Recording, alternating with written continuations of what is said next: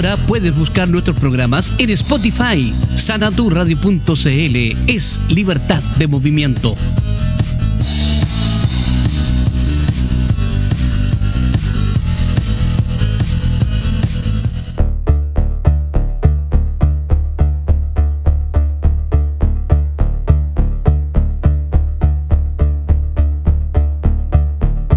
Estamos comentando la tarde a través de sanadurradio.cl para todo el mundo vía internet. Recuerde nuestra señal es www.sanadurradio.cl y nuestra página web también.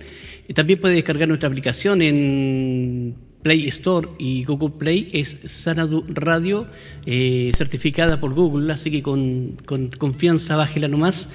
Puede seguir nuestras entrevistas en Spotify también para que las revise en sanadurradio.cl programa Comentando la Tarde y busca a la persona que usted quiere escuchar de la entrevista. Seguimos en este día eh, ya con nuestra invitada al otro lado del Zoom. Ella es una candidata constituyente por el Distrito 7, ese distrito también de la quinta región, Costa. Y eh, estoy hablando de una mujer, madre, compañera, dice, de origen popular, inmigrante, y que de alguna u otra manera ella está ahora postulándose como candidata a constituyente. Me refiero a mm, nada más que a Tania Madriaga, quien es constituyente por el Distrito 7. Bienvenida a sanaturradio.cl, Tania. Hola, buenas tardes, gracias por la invitación. Bien, gracias a ti por, por, hacerte el tiempo. Sabes que están ocupadísimos todos los, candidatos, aparte que están a dos días ya, aparte de, retomar esta, esta, esta, esta brecha de, de, campaña.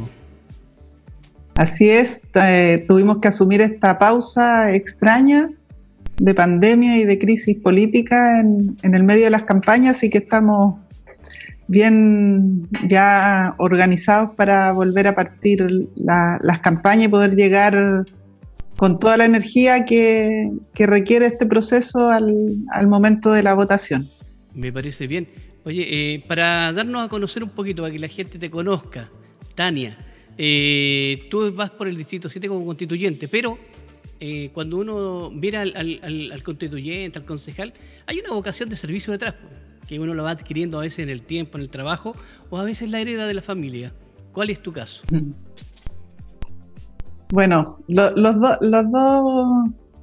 las, dos, vertientes han, concurrido en mi, en mi historia. Yo tengo una, historia de origen popular, yo nací en una toma de terreno, eh, una familia de izquierda, comprometida con, la lucha antidictatorial y, viví el exilio también de, niña, tuve que salir con mis padres y volví a, Chile el año 86 cuando todavía estábamos en, dictadura, así que tuve la oportunidad de, conocer ese tiempo ya más de joven y, vivirlo en, la, en el colegio, digamos, y toda la organización secundaria que había, después en la universidad. Y bueno, y luego cuando salí de la universidad yo eh, trabajé desde siempre en municipios. Eh, siempre, siempre he trabajado en municipios y he estado vinculada al trabajo territorial, a la manera en que, en que se produce el, el servicio público, pero también la organización social en los territorios. Y bueno, en, mi último tiempo estuve eh, a cargo de la Secretaría Comunal de Planificación de la Municipalidad de Valparaíso, un cargo muy exigente, pero también muy especial, porque Valparaíso es una, comuna que tiene particularidades muy eh, importantes respecto a la disputa del territorio, a la forma en que se produce la ciudad, una historia además muy, muy, muy larga de esa trayectoria. Y bueno, y la experiencia de la alcaldía ciudadana, que, que a su momento fue eh, una innovación eh, social y territorial, y bueno, y eso me trajo hasta aquí, ¿no? a, este, a este momento con, con, esta, con este escenario que tiene nuestro país. ¿Tú llegaste a Valparaíso a través de, de, la, de la, alcaldía para venir a trabajar o llegaste antes? Llegué con la alcaldía. Ah, llegaste con la, alcaldía. Perfecto. ¿Y qué te pareció Valparaíso? me gustaba, siempre lo, visitaba y lo, y lo veía desde lejos y, bueno, tenía amigos, tenía eh, un trabajo de coordinación con, colectivos también en Valparaíso, así que tenía eh, las referencias que me permitieron llegar al, a la alcaldía cuando ya se, se produjo este, esta experiencia. Oye, Tania, bueno, tú vas por el distrito 7. Cuéntanos un poquito del distrito eh, que vas tú. Este abarca casi toda la costa. Así es, es el, es, el, distrito que abarca la costa de, la región, desde Concón hasta Santo Domingo. Eh, es, un, es, un, distrito que tiene hartas, hartas listas, hartas listas de, independientes también que, se lograron organizar, que se lograron inscribir para, para formar parte de esta, de esta elección. Eh, y mi lista es la lista del pueblo, que es una lista que tiene una expresión nacional. Las listas son distritales cuando son de independientes, no existen las listas de independientes nacionales. Lo que existe a nivel nacional son algunas identidades o plataformas que lograron coordinar a listas de distintos distritos y en el caso nuestro tiene ese nombre a nivel nacional, que hay distintas listas en distintos distritos que se pusieron el mismo nombre y tenemos una cierta coordinación eh, para empujar esta campaña. Perfecto. Oye, y eh, bueno, primero que todo, esto es un desafío histórico, el que estás desarrollando. Eh, dos, eh, desafíos de valientes, porque lamentablemente el 2% de la población aprueba al político, no estamos hablando de la política, estamos hablando al político en este tiempo. Y, y bueno, con todo lo que ha pasado últimamente, yo creo que ahora bajó un poco más esa, esa, esa aprobación, así que eh, hay que ser valiente también como para decir, bueno, sabéis que yo voy a ir a, este desafío histórico, voy a cambiar esta constitución y, voy a plantarme ahí, ¿no? ¿Te consideras? Sí, eh, bueno, sí, mucho. Yo creo que, que este, este momento es, es, bien especial porque la gente está muy desconfiada y crítica de la política yo creo que las dos cosas, hay desconfianza, y, pero también está fundada, ¿no? Por eso también es una crítica, no es solo un, sentimiento en el aire, sino que hay razones que están bien fundadas y sistematizadas y que además la movilización del 18 de octubre eh, puso sobre la mesa la claridad de que no era una idea que cada uno de nosotros tenía eh, como intuición personal, sino que tenía un, sustento estructural, había una crisis de las instituciones, de la política, y no era que nos caía mal el político que conocíamos, o que algún político o algún empresario corrupto nos había engañado, sino que estaba sucediendo esto como parte de un orden social. Y creo que la gente tiene una esperanza, una expectativa en el proceso constituyente que es distinta a la que tiene respecto al sistema político normalmente, ¿no? Eh, no, no, creo que tenga confianza, pero sí una expectativa y creo que las campañas han ayudado a, a, que se vaya construyendo una estrategia de cómo podría ser que este proceso terminara en algo positivo para la gente. Entonces, yo digo que se trata de, tenemos que hacer un esfuerzo de recuperar la política, ¿cierto? Por más crítica que le tengamos a los políticos, eh, institucionales, formales, los que hoy día están en la, política, eh, recuperar la política y construir una nueva política. Y eso es una tarea y un esfuerzo que, tenemos que hacer entre todos y todas. Bueno, yo quiero, yo, eh, yo te escucho toda la razón, o sea, que tenemos que recuperar lo que se perdió y y realmente lo que, lo que ha pasado en, este país. Ahora igual existe para nosotros, digo nosotros, los un poquito más viejos, ya los que también estuvimos luchando de alguna u otra manera contra la dictadura, que fuimos parte de, digamos, criados, nacidos en la dictadura, eh, pasamos la dictadura como niños, adolescentes, y luchamos. Y de pronto recuperamos, recuperamos la democracia. Pero sin embargo, hoy tenemos 30, 40 años más eh, y nos vemos que, que fue un caos también el recuperar la democracia. Entonces, ahora como que viene una, una tercera expectativa, en el caso de uno, una tercera expectativa, como para volver a creer, ¿será, será o no será? ¿Cómo piensas tú eso? ¿Qué, qué piensas? ¿Lograremos llegar a lo que queremos? Bueno, creo que, que no, no está fácil porque el, poder eh, tiene sus herramientas, tiene sus instrumentos, tiene su organización, tiene recursos, eh, eh, tiene muchos recursos, los recursos económicos, la propiedad sobre, sobre todas las capacidades productivas del país, los medios de comunicación, entonces no es fácil y podríamos, estamos en riesgo, yo creo, de, que pudiera haber una alternativa parecida a la que tuvimos en los 90, ¿cierto? Que, que, con toda la expectativa que tiene la gente, con toda la esperanza que tiene la gente, eh, terminemos eh, autoengañándonos y creyendo que porque hacemos un par de, damos un par de pasos, eh, vamos a resolver los problemas.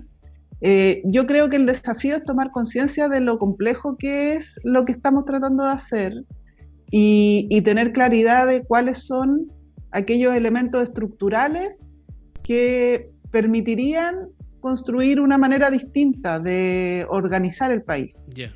Independientemente que no lo logremos afrontar todos de una vez, porque quizás no vamos a lograr modificar todo en, un, en una primera discusión constitucional, pero tener plena conciencia de que hay cuestiones que si no las modificamos hoy día o mañana, eh, las consecuencias o los resultados no van a cambiar. Entonces me refiero, por ejemplo, a eh, qué pasa con los temas medioambientales, por ejemplo. Si, seguimos teniendo la misma idea de que la naturaleza es simplemente un recurso a explotar, si, esa, si esa idea no la cambiamos y no generamos instituciones, formas de relación, no valoramos otras formas de relación, eso no va a cambiar. Vamos a seguir con el problema del cambio climático, vamos a seguir con el problema de los riesgos ambientales, con las zonas de sacrificio, independientemente de que en esta nueva constitución, ahora que tenemos la oportunidad de, revisar ahora,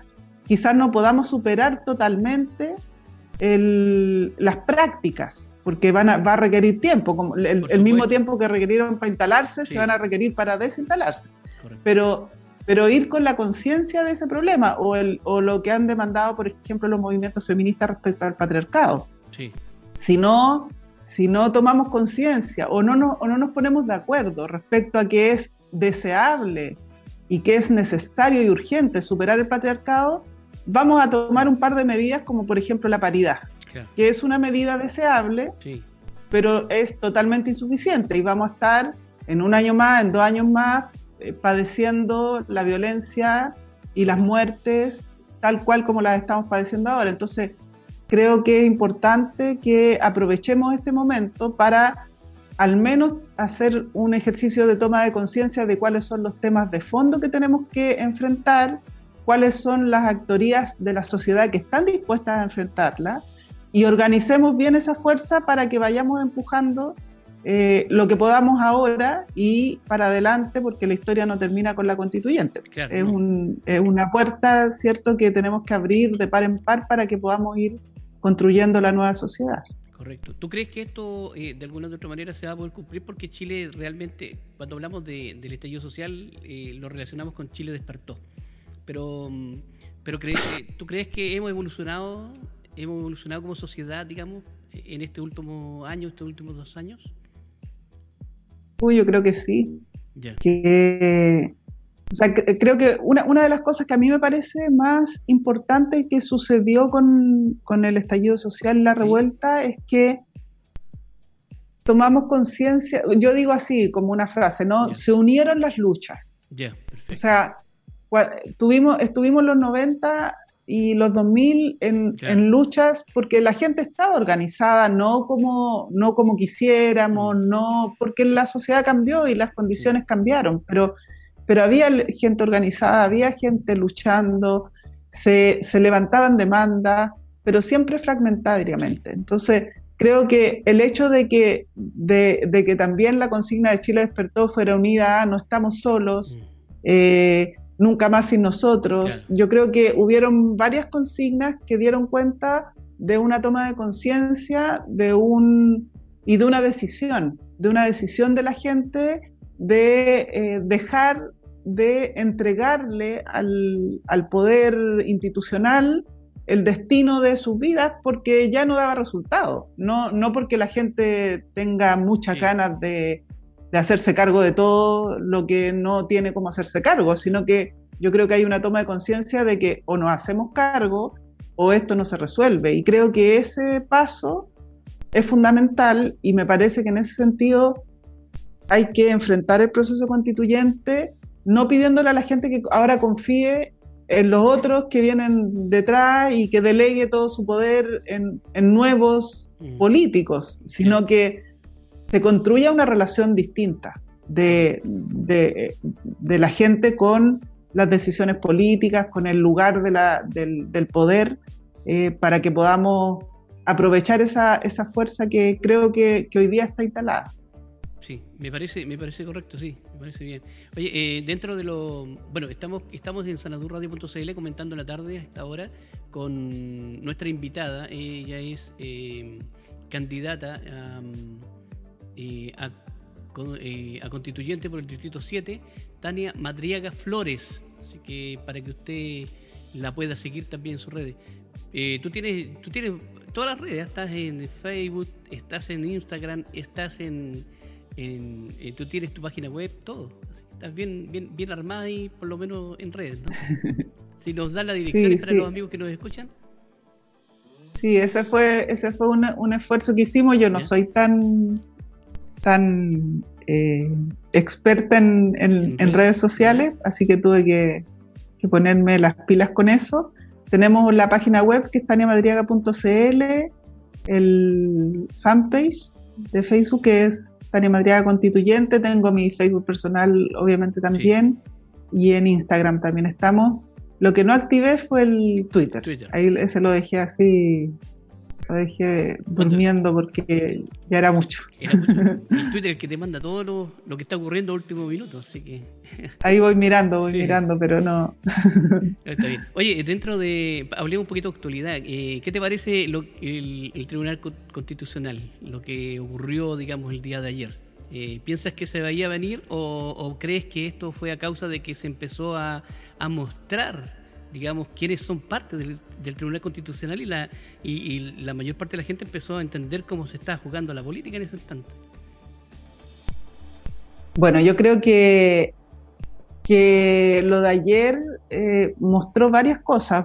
Primero, a mí me, pareció muy interesante la forma en que distintas organizaciones fueron capaces de ir mostrando su rechazo al, envío de Piñera de esta reforma al Tribunal Constitucional. Yo creo que hubo una presión, bueno, de distintos sectores sociales en distintos territorios que da cuenta entonces de que, de que el, efecto de la revuelta no, no, ha, no se ha detenido a pesar de la pandemia. O sea, la gente está activa, atenta y con capacidad de reacción y con capacidad de eh, proponer eh, lo, que, lo que se requiere hacer. Eh, por otro lado, creo que da cuenta de que Piñera está totalmente fuera de la realidad respecto a lo que la gente necesita. O sea, más allá de su de, que las decisiones sean eh, eh, correctas o incorrectas, no, no, no acepta eso, pero no propone otra cosa. O sea, las propuestas que ha hecho de medidas son todas muy limitadas, muy vinculadas al capital financiero, a los créditos, a los bonos, o sea, no hay ninguna política que dé cuenta de, eh, de la forma en que Chile ha cuestionado la, forma en que se manejan los derechos sociales en el país. Y la pandemia obviamente no resiste la política neoliberal así como se está aplicando, no la resiste y esto va a ser una crisis que se va a profundizar cada vez más. Y por último, el Tribunal Constitucional creo que o sea, finalmente muestra la soledad de Piñera, porque, o sea, yo no esperaba que, hicieran lo que hicieron, pero, pero ellos han actuado siempre igual, o sea, ellos actúan políticamente, políticamente, y, lo que muestra es que, es que lo, terminan de abandonar a pesar de todas las presiones del empresariado, porque hubo toda una campaña respecto incluso contra los bonos. que, que, no diera más bonos porque entonces la mano de obra barata deja de estar disponible y entonces ellos no pueden reactivar el país. Entonces, estamos en un escenario de crisis, yo diría, como bastante terminal de, un gobierno de derecha como el que encabeza Piñera.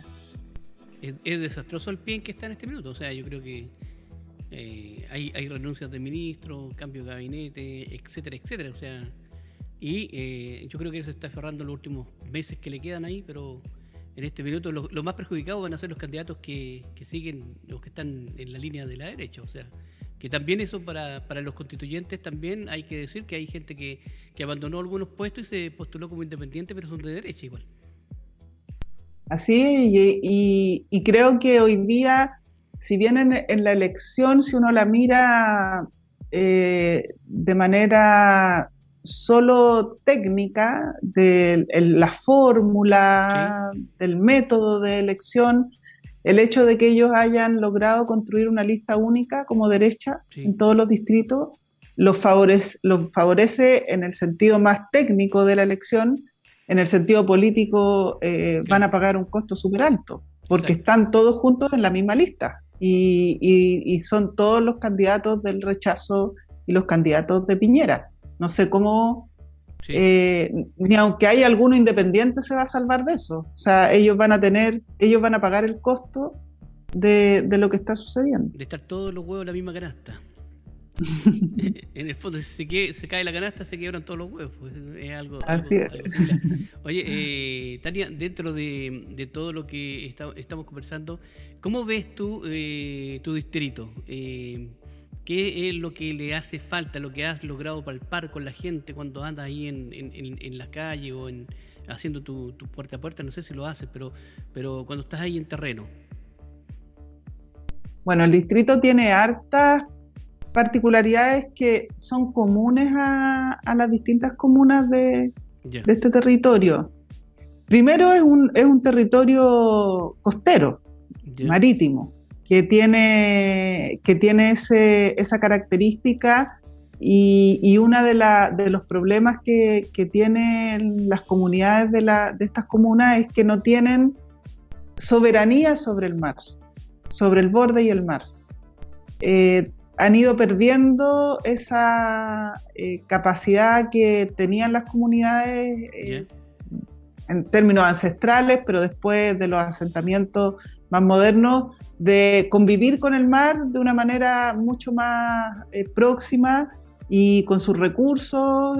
En, muchas comunas se ha perdido eh, la pesca artesanal, se ha perdido eh, la recreación en el borde, la posibilidad de reunirse en, el territorio costero. Entonces hay está la discusión de los puertos, que es muy importante en San Antonio y en, y en Valparaíso.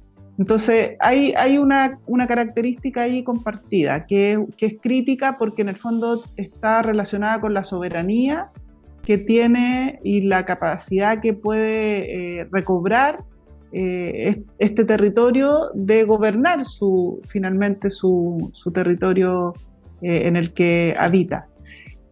Por otro lado, hay un, hay un gran problema con el, desarrollo urbano hay una expansión inmobiliaria indiscriminada, que desregulada, eh, sin planificación, con consecuencias muy nefastas respecto a, a dónde pueden habitar las comunidades que son propias del territorio. O sea, en general las comunidades son expulsadas de su territorio por efectos de eh, la especulación, de la gentrificación. Entonces hay una, disputa eh, respecto a la ciudad, cómo se habita y quién habita la ciudad eh, y quién accede a los bienes comunes que tienen las ciudades, quién, quién, quién en el fondo se beneficia de esos bienes comunes que hemos producido como sociedad, ¿cierto?, para eh, esta vida en común hay eh, también mucha, mucha, mucha eh, asentamiento informal, no solo tomas de terreno, sino que también lugares que eh, se han construido eh, con prácticas que no están apegadas a normas y que después son imposibles de regularizar. Eh, en Valparaíso tenemos Laguna Verde, pero por ejemplo en, las comunas del Quisco, el Tabo, Algarrobo, también se produce ese mismo fenómeno. Eh, que, no hay cómo regularizar eh, asentamientos que ya están con, viviendas hace mucho tiempo, no hay cómo hacer una calle, no hay cómo hacer una plaza, no, no están actualizados los instrumentos y las normativas para que eso pueda avanzar hay mucha corrupción también en los gobiernos locales eh, respecto a cómo se tratan esos temas y cómo se, organizan. Eh, el tema del agua, por supuesto, es otro gran tema que, yo creo que, se comparte en el, distrito. Em, entonces, bueno, y, y, los temas sociales más duros, ¿no? que es el acceso a la educación, a la salud y a las pensiones de grupos sociales enteros que están en condición de abandono. Correcto, correcto. Oye, eh, dentro de, lo, de, todo lo... Bueno, estamos conversando un poquito acerca de los asentamientos. Oye, yo soy porteño, ¿eh? Y bueno, mis hermanas tienen, bueno, mis padres tienen una, tienen una casa ahí en, Valparaíso, barrio Higgins. Y un tiempo estuve fuera eh, de acá de la región y cuando volví me encontré que un tremendo edificio en medio del cerro unos amigos míos que tenían vista al mar ya no tenían vista al mar, tienen vista al, departamento 45. también creo que eh, se, ha usado también dentro del plan dentro de Valparaíso también. Hay muchos cerros que, se establecieron y se levantaron edificios frente a las casas que estaban por años, por te digo, por décadas ahí, y que tenían la vista al mar y que imagínate, o sea, a nosotros no nos tocó, digamos, pero a, amigos míos que están cerca, que vieron, y que también, o sea, tú vas a la casa de ellos y ahora lo que ves es puro edificio, no tienes sol, no tienes nada. Es, terrible el, asunto de la inmobiliaria, digamos. Ellos van y, sí, bueno, y, se instalan donde quieren, ¿no? Sí, sí, es, un... Mira, yo creo que, que el, el tema inmobiliario es una de las industrias extractivistas eh, como más invisibles, porque es visible el edificio, pero no tenemos conciencia del mecanismo de cómo funcionan, porque esto, esto es, eh, ellos, ellos tienen una alianza, la Cámara Chilena de la Construcción es un, gran holding de, yo digo que es un partido político esa cuestión, porque tienen tienen eh, una concepción de la sociedad, ellos asesoran al a los, a los diputados, eh, discuten leyes con el presidente, eh, tienen programas de trabajo para las empresas, eh, tienen distintas, tienen hospitales, tienen, o sea, aseguradoras, son verdaderamente un, monstruo y ellos tienen una, una forma de entender la relación con la ciudad que, que, tiene que ver simplemente con la rentabilidad. O sea, ellos eh, explotan la ciudad y extraen plusvalía de aquellos, de aquel suelo que tiene más posibilidades de ser explotado en términos constructivos. En Valparaíso, cuando nosotros llegamos a la alcaldía, había un tercio de la ciudad que no tenía límites de altura en el plan regulador de la ciudad. Eso lo regulan las comunas. y, nosotros cambiamos el plan regulador eh, por una altura de 7, 9 y 12 metros para distintos sectores de esos barrios. Y una de, de las demandas que tenía la, comunidad en ese tiempo, y que es una demanda histórica de Valparaíso, es, por ejemplo, el derecho a la vista, que es lo que tú hablabas, ¿no? La vista al mar. Que en el fondo es una forma de, plantearlo que tiene que ver con, con, poder estar ubicado de una manera en la ciudad donde tú puedas acceder a, una, por ejemplo, un recurso y una, y una cualidad como el mar, que lo que hablábamos antes, ¿cierto?, del borde costero, pero también tiene que ver con el sol, con, la luz, eh, en el fondo con los bienes comunes, con los bienes comunes de, un territorio y, y, cómo organizas el territorio para que esos bienes comunes sean compartidos y, puedan todos los habitantes acceder a ello. Entonces, hay una, una discusión muy importante que hacer sobre cómo estamos entendiendo las ciudades. Tú sabes que hay eh, más viviendas desocupadas que déficit habitacional. Eso, es un, eso, eso es una locura del mercado, porque, porque el mercado no es que no produzca viviendas, sino que produce viviendas carísimas a las que la gente que no tiene casa no, puede, acceder. Entonces lo que tenemos es una, eh, una explotación de la capacidad que tiene la ciudad de producir vivienda sin resolver el problema de la vivienda. Entonces eh, no tiene ninguna lógica, ninguna racionalidad. Eh, y no tiene, por supuesto, ningún criterio de justicia. y por último, las, inmobiliarias y las constructoras igual están siendo subsidiadas con, con recursos públicos. Correcto.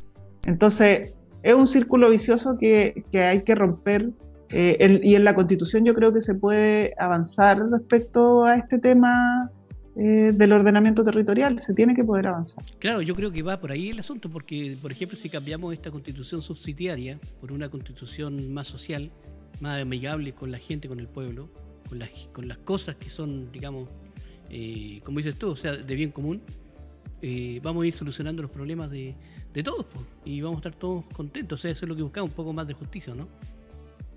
Así es. ¿Sí? Oye, eh, Tania, dentro de, lo otro, ¿cómo te afectó a ti el que se haya parado un poquito el, la campaña? ¿Te afecta económicamente, emocionalmente?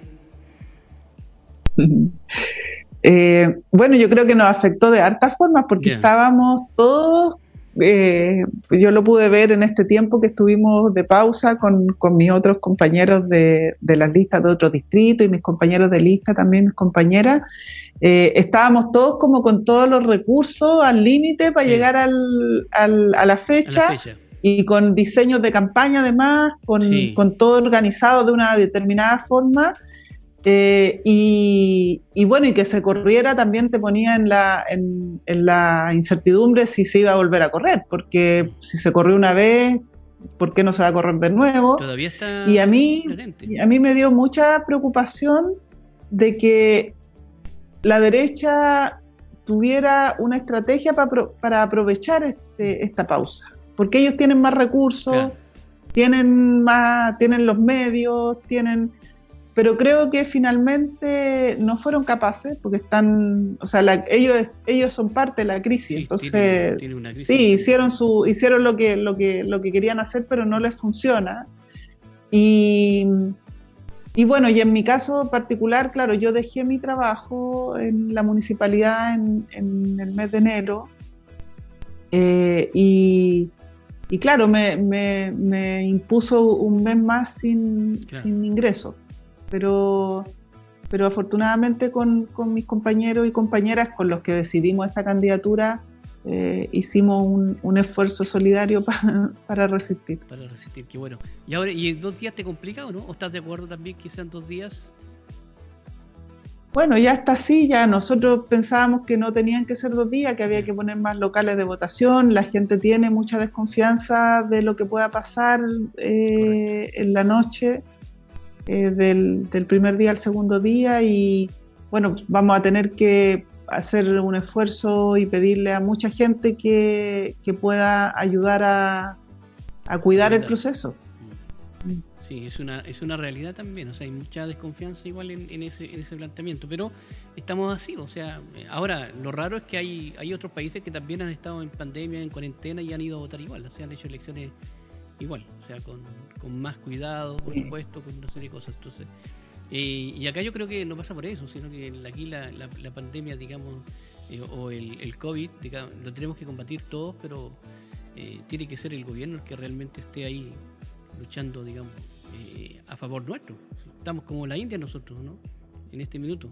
O sea, la India está en una crisis tremenda pero porque ellos no tienen no tienen economía, no tienen son un país pobre, entonces lamentablemente eh, hay mucha gente falleciendo, muriendo, y acá en Chile, porque el, Estado llega tarde, está pasando absolutamente lo mismo. Si tú lo miras en comparación, eh, lo que nos está matando tan, más que el COVID es, la falta de recursos y la gente tiene que salir igual a trabajar y buscar. Sí, y estamos además generando eh, problemas futuros, porque, por ejemplo, la salud primaria, con el nivel de, de exigencia que ha tenido, Porque finalmente, ¿quién, ¿quién ha tenido que abordar en concreto la pandemia?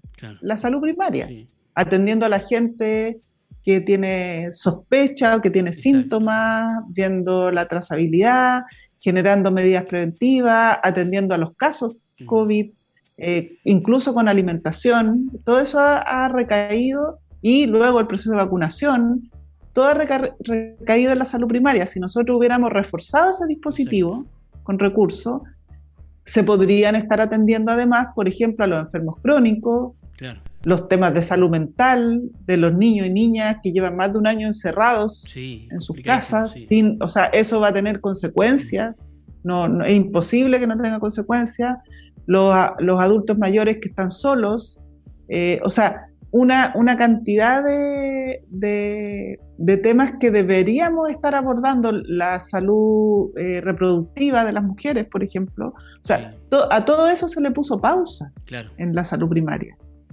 Entonces, ¿qué es lo que está pasando con la salud de la gente? El otro día veía noticias del el aumento de casos de desnutrición. También.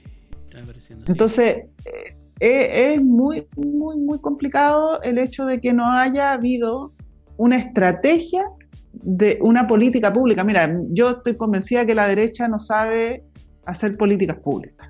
La derecha sabe hacer políticas gerenciales, eh, empresariales, pero no sabe hacer políticas públicas porque eh, nadie les, o sea, yo no tenía ninguna expectativa que cambiaran el modelo, pero, pero que tuvieran cierto criterio para que, para que acompañaran a la población en sus necesidades reales y no han tenido ninguna claridad de cuáles son las medidas que hay que tomar. Claro. O sea, completamente de acuerdo. Ellos no, han hecho nada, absolutamente nada, y siguen en, desacierto con sus medidas. O sea, no, no hay nada que haya que podamos decir, uy, le chutaron medio medio. No, nada. Entonces, lamentablemente estamos viendo esta situación. Bueno, estamos conversando con Tania Madriaga Flores, candidata independiente a la Convención Constitucional Distrito 7 por la lista del pueblo. Oye, Tania, eh, mira, ya estamos casi llegando al, final, pero quiero dejarte el tiempo para que si quieres poner un tema importante que, no, que se nos haya escapado, se me haya escapado a mí, que tú quieras ahí recalcar eh, sobre la mesa, antes de, darte el pase para que nos despidamos. Ya, gracias. Eh, bueno, yo creo que hay un escenario que es un escenario complejo, pero que en el fondo es el escenario de crisis que justifica que estemos viviendo la oportunidad de dar una discusión constitucional.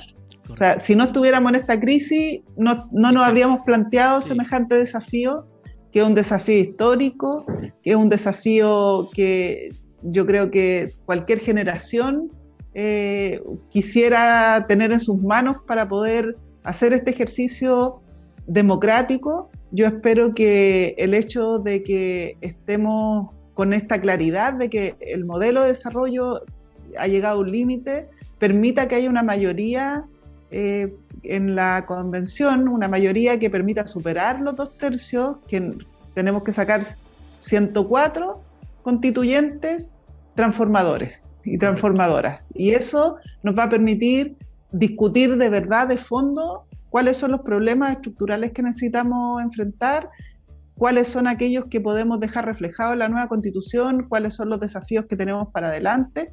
Y creo que es importante que la gente por eso se, compromete y se entusiasme con participar, con votar, eligiendo su constituyente, pero también con mantenerse activo respecto a las propuestas constituyentes que tenemos que hacer. Yo creo que las propuestas no las tienen que hacer solo los constituyentes electos, las tienen que hacer los territorios, las comunidades, las organizaciones y levantar esas propuestas y que la convención tenga los canales democráticos que permita que tengamos una constitución plural que represente a todo el país, a las distintas naciones que componen nuestro país, a los distintos grupos que eh, han estado eh, al margen de la posibilidad de influir en cómo nos organizamos Así que les dejo esa invitación.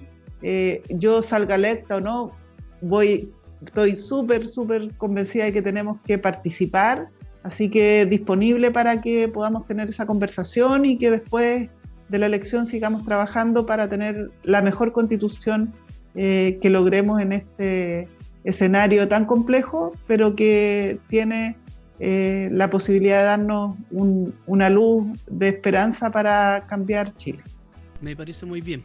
Bueno, estamos ahí ya terminando esta entrevista con Tania Madriaga Flores, candidata independiente de Convención Constitucional Distrito 7 por la lista del pueblo. Tania, eh, muchas gracias por recibirnos, ¿eh? muchas gracias por tu tiempo.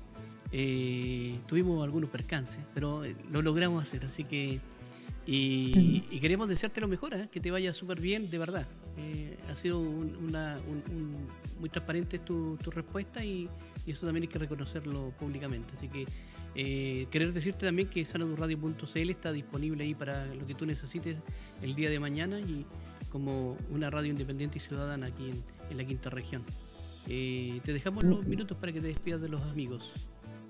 Ya, pues muchas gracias Sergio a ti por, esta conversación y muchas gracias a, la radio por, por, haberme invitado, por haberme recibido, estamos en contacto y muchas gracias también a la gente que, que nos está escuchando y que nos va a ver. Eh, y bueno, sigamos trabajando, que yo creo que con la energía y la fuerza que tenemos como pueblo vamos a sacar adelante este país de la situación en que está. Así que vamos que se puede. Me parece muy bien. Muchas gracias. Un abrazo a la distancia, que estés muy bien ¿eh? y que te vaya bien. Chao. Chao. Igual a ustedes. Así terminamos esta entrevista con Tania Madriaga Flores, candidata independiente Distrito 7, eh, Convención Constitucional, lista del pueblo. Nosotros seguimos con buena música, por supuesto, para ustedes, pues cada día a través de sanadurradio.cl eh, desde la quinta región de Chile. Recuerde que esta señal, esta entrevista también va a ser subida a Spotify para que la pueda buscar ahí en eh, Spotify. Y nosotros nos vamos con buena música para usted. Somos Sanadu Radio.